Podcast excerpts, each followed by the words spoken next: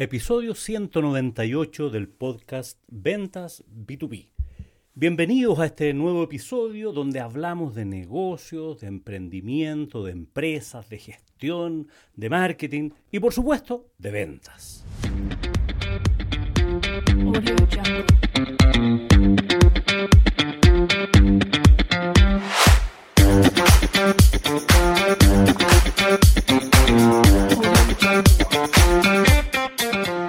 Hace algunos días en una empresa me llamó el gerente general para solicitarme una consultoría. Quería que lo ayudara con las remuneraciones de su equipo comercial, de su equipo de vendedores. Entonces me decía, ¿cómo calculo la renta de un vendedor? Entonces decía, esto es, depende, depende de muchas cosas, digamos, hay muchas cosas que hay que identificar.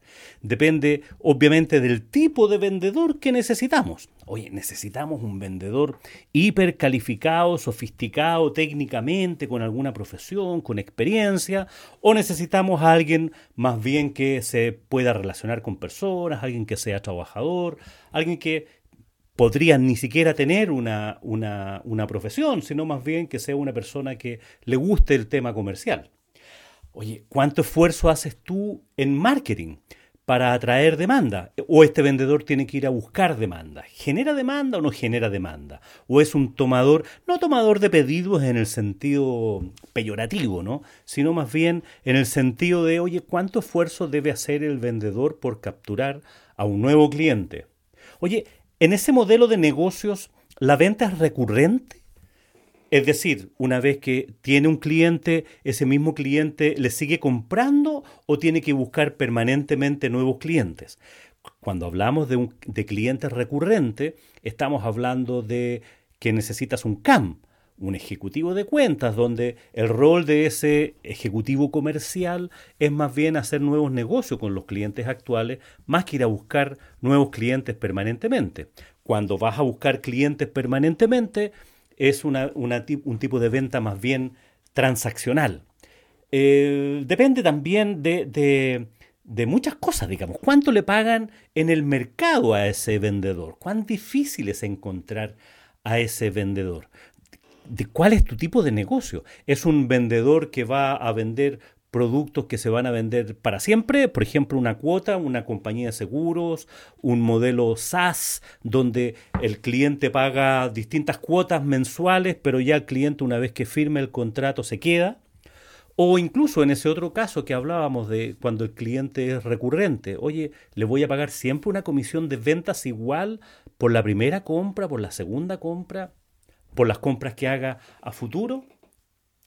¿Cuál es el sueldo mínimo que se le tengo, le tengo que pagar? Hay países donde por la, legislación obliga que al vendedor no se le puede poner, por decir algo así, como 0%, cero de renta fija y todo es variable. Hay que poner algún nivel de renta. En Chile, por lo menos, estamos obligados a pagar al menos el sueldo mínimo y que ese sueldo mínimo no se gana con las comisiones, sino que es como el sueldo base. Otra pregunta, oye, ¿necesitas contratar vendedores o te, valdría la pena pensar en la estrategia de buscar vendedores comisionistas, home office, y que, por ejemplo, pudieran estar en regiones donde no tuvieran con la supervisión directa tuya? Eh, en fin, son tantas las preguntas que hay que responder antes de definir cuánto es lo que debe ganar un vendedor, cómo determinar la renta de un vendedor. Bueno, vamos a poner algunos ejemplos para, hacer la vida un poco, más, un poco más sencilla, un poco más llevadera. Vamos a partir de un ejemplo más básico. Vamos a partir de un vendedor de tienda donde el esfuerzo por atraer demanda lo hace el dueño del local, porque tiene que pagar un arriendo, tiene que pagar eh, un montón de gastos que son fijos por el hecho de tener un local comercial. A eso lo llamamos la venta asistida. Y para la venta asistida se requerirá un asistente de ventas. Independiente si vendes ropa, vendes café, vendes vino, vendes lo que sea que vendas, necesitas una persona que tenga una buena, haga una buena atención, que llegue a su horario, que acepte las condiciones de, remuneración de la, empresa, ¿no es cierto? Que use uniforme y que se ciña ciertos protocolos comerciales de saludar, de no mirar, no estar mirando el, el, eh, el teléfono y ese tipo de cosas. Entonces, aquí podemos determinar dos elementos. Uno es que va a tener una renta fija, una parte de, la renta, de su remuneración total como renta fija. Para este tipo de cargos de asistentes de venta, lo habitual es que la proporción de, de la renta fija es bastante alta respecto de su ingreso total. O sea, podemos decir que es un 80%, ya que no depende de él o no depende de esta persona el vender mucho, sino más bien depende mucho de la estrategia comercial que tenga la empresa. Él lo que tiene que hacer es atender bien a los clientes, por eso es un asistente de ventas. Pero sí es conveniente, y esto para todos los casos comerciales, que tenga una parte de su remuneración y dejarlo sujeto a variable, por ejemplo, este otro 20%.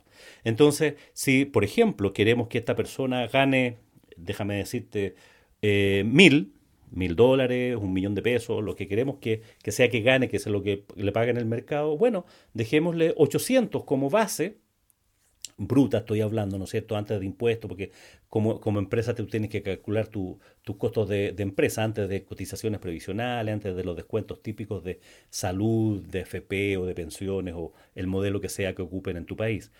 Entonces tienes que calcularlo a, a nivel de costo empresa ya que estás en esa posición. Entonces, supongamos que vas a pagar, crees que en promedio vas a ganar eh, un millón de pesos o, mil dólares o, como lo quieras determinar, eh, y qué es la renta que se le paga en ese mercado. Por eso tienes que identificar cuánto ganaría en ese mercado para ver cuánto te va a costar encontrar a esa persona.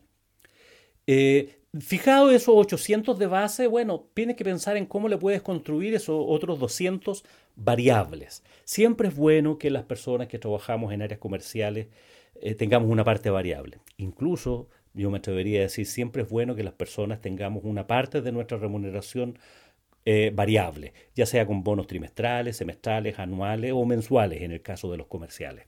Pero bueno, eso da para otra, para otra conversación. Dicho eso, el asunto ahora, ¿cómo le construyes el que se pueda ganar esos 200 eh, variables adicionales? Y le puedes poner metas, por ejemplo, de hacer cross-selling.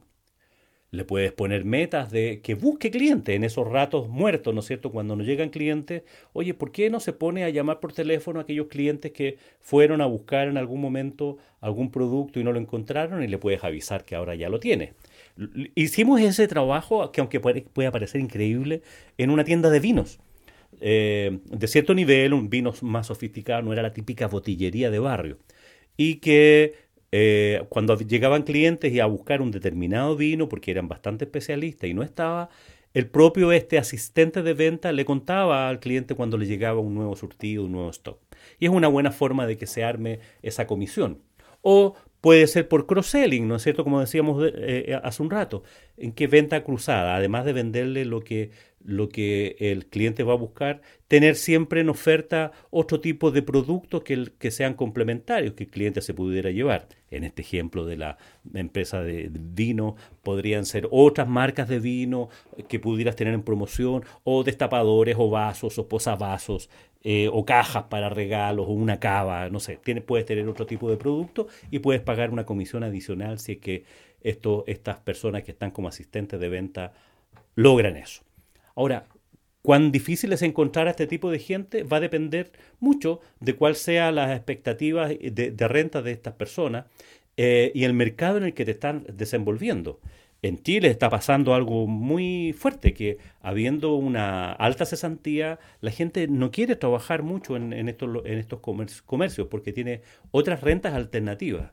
Todo con, todo, con lo que ha pasado con el delivery, por ejemplo, y con la llegada de muchos extranjeros, hay muchas personas que prefieren trabajar en eso a trabajar en, establecidos en alguna tienda porque ganan más dinero de esa manera.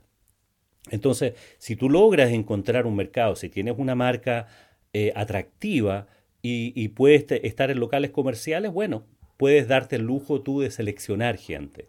En otros casos, tienes que tomar lo que haya, lo que haya, o pagar un poco más que, no es la recomendación porque vas a pagar finalmente una renta tal que te permita sustentar el negocio.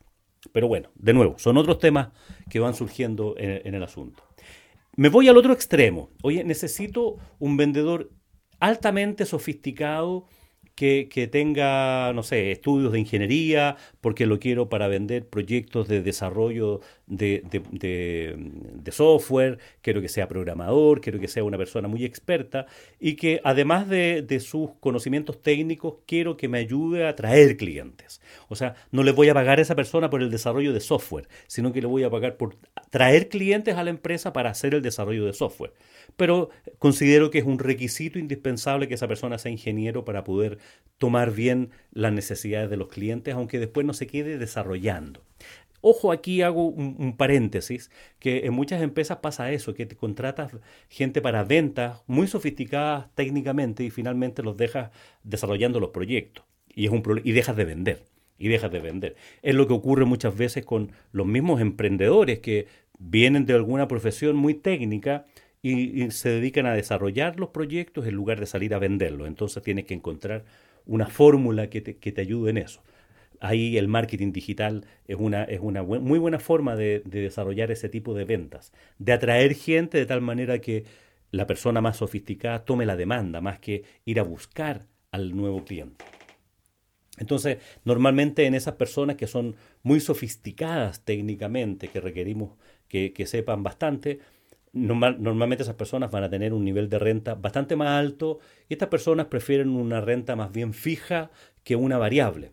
Entonces también, al igual que el asistente de venta, va a ser mayor parte de la proporción de remuneración fija que va a tener esa persona y una menor parte variable, puede ser 80-20, puede ser 90-10, pero tiene que dejar alguna parte variable. Obviamente, a diferencia del asistente de venta, ya vamos a estar hablando de un nivel de remuneraciones bastante más alto para poder atraer este tipo de personas a tu empresa que se dedique al, tema comercial. Entonces estas personas van a, van a querer y van a privilegiar eh, más bien tener una renta fija. No les gusta mucho el riesgo, ¿ya? Y se hacen valer desde el punto de vista técnico. Hasta que le encuentran el sabor a esto de ganar comisiones y no se quieren mover nunca más. Por lo tanto, ahí la, la, estructura, ¿no cierto?, de remuneraciones va a ser, oye, ¿en base a qué le pago este variable? Puede ser por, en base a ganarse proyectos nuevos, atraer nuevos clientes o por algún margen de algún proyecto específico que haya traído. Es una buena forma de, de incentivar ese, ese, esa gestión. Hay casos donde el proceso de venta es recurrente y lo que necesitas es un CAM, o sea, alguien que atienda, no sé, distribuye productos hacia el comercio, hacia un supermercado o a clientes finales, pero son clientes que te están constantemente comprando reposición de motores, de equipamiento, de suministro. Estás en el canal Oreca, eh, hoteles, restaurantes y casinos, ¿no es cierto?, donde te están comprando permanentemente. O sea, vendes una vez, pero posteriormente estás continuamente vendiendo, estás continuamente facturando porque te están tomando pedidos continuamente, digamos, para nuevos productos. Entonces, la remuneración de ese CAM habitualmente también son personas que no necesariamente desde el punto de vista de profesión son muy sofisticados, sino que son personas que les gusta el tema comercial, están orientados al cliente, atienden bien, son detallistas, se manejan con planillas electrónicas, saben hacer ofertas, saben de venta y se saben mover en ese, en ese plano. Entonces, en ese, para ese tipo de cargo, habitualmente los modelos de remuneraciones son 60-40, 50-50, eh, desde el punto de vista de renta fija y renta variable. Y aquí sí es que la renta, la parte variable no es solo por ventas, sino que es por incorporar, por ejemplo, más productos de tu cartera, de tu portafolio de productos a esos clientes o clientes nuevos. O sea, puedes ir manejando cómo vas generando esa parte, esa parte variable, porque si le pagas por venta, por, por, comisión de venta solamente, es posible que esa persona no haga ningún esfuerzo porque ya administra una cartera y con la administración de esa cartera le basta y se dedica a tomar pedidos de esos clientes. Y a lo mejor es suficiente. A lo mejor es suficiente, pero si, si está muy cómodo, si está en una zona de confort, es probable que te falten más vendedores para eso, porque quiere decir que eh, se quedan, se quedan, se conforman con menos, se conforman con poco y no van a buscar nuevos clientes para incrementar su cartera o se quedan esperando a que esos clientes les hagan los pedidos. En una, ya no me recuerdo ya, categoría distinta, son aquellos que venden modelos SaaS, aquellos que, venden modelos, ¿no en que te pagan cuotas. o, que pueden ser una compañía de seguro, que puede ser un modelo SaaS de un software, que, que tienen que pagar una cuota mensual. Lo que se acostumbra ahí es que esas personas tienen una remuneración fija relativamente baja, 50%, eh, 40% de la remuneración total que tú quieres que ganen, y el resto variable se lo van haciendo por estos nuevos clientes que están trayendo a tu portafolio.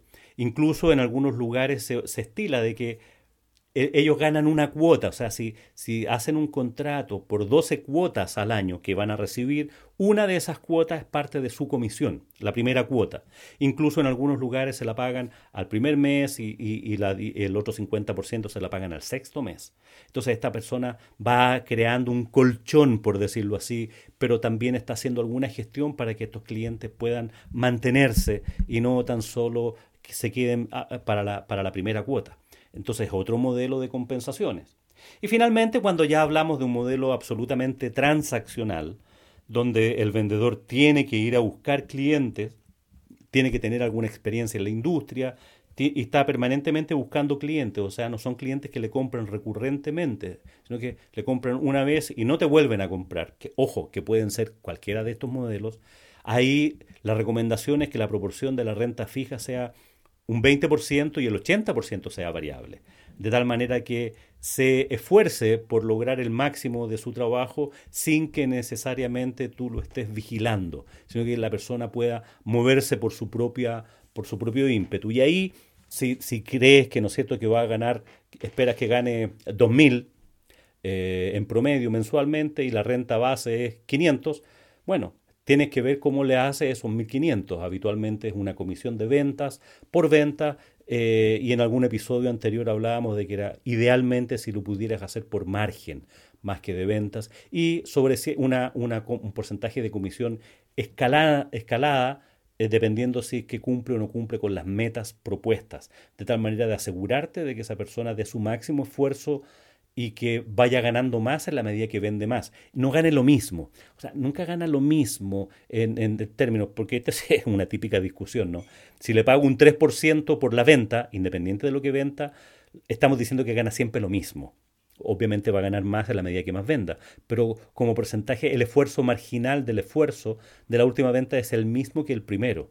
Entonces lo que yo quiero es que se esfuerce al máximo y logre un máximo de venta. Entonces puedo pagarle, si quiero pagarle un 3%, le pago ese 3% después de cierto nivel de venta y antes de ese nivel de venta le pago solamente el 2%.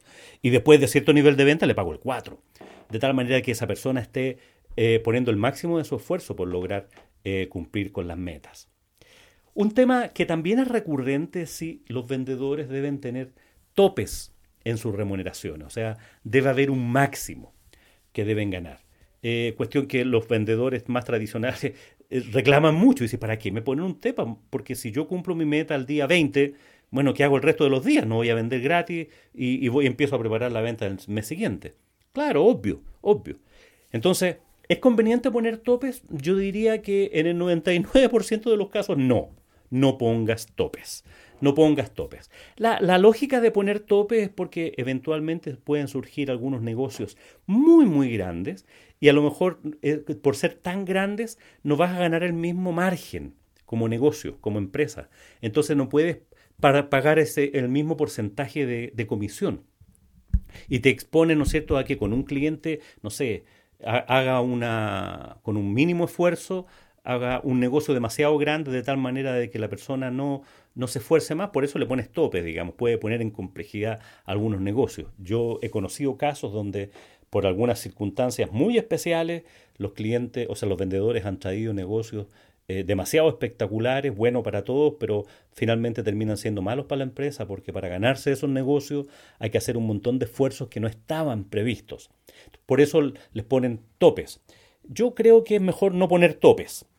Eh, de tal manera de que el vendedor siempre esté impulsado a lograr y a optimizar su remuneración, a maximizar su esfuerzo, a poner el máximo de su esfuerzo.